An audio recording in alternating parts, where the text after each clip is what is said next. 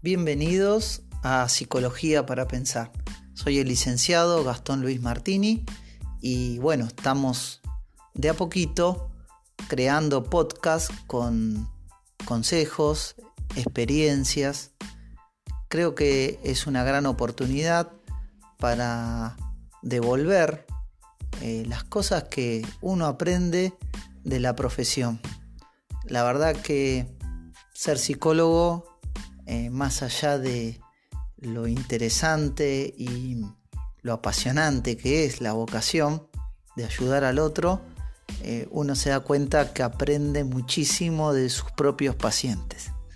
Y mm, les comento como una infidencia, pero las cosas que les voy a ir contando a través de los podcasts son cosas que, que bueno, voy inspirándome y aprendiendo eh, un poco de todos. Es juntar eh, la formación de uno, la experiencia y lo que realmente los pacientes en cada sesión van preguntando, eh, que a veces eso mm, sugiere para hablar de una temática o las cosas que les van pasando y van contando.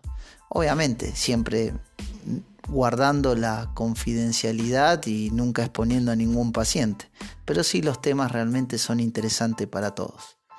Y hoy eh, quería hablarle de los límites. Me hago algunas preguntas. ¿Podremos poner límites disociados de la capacidad de amar?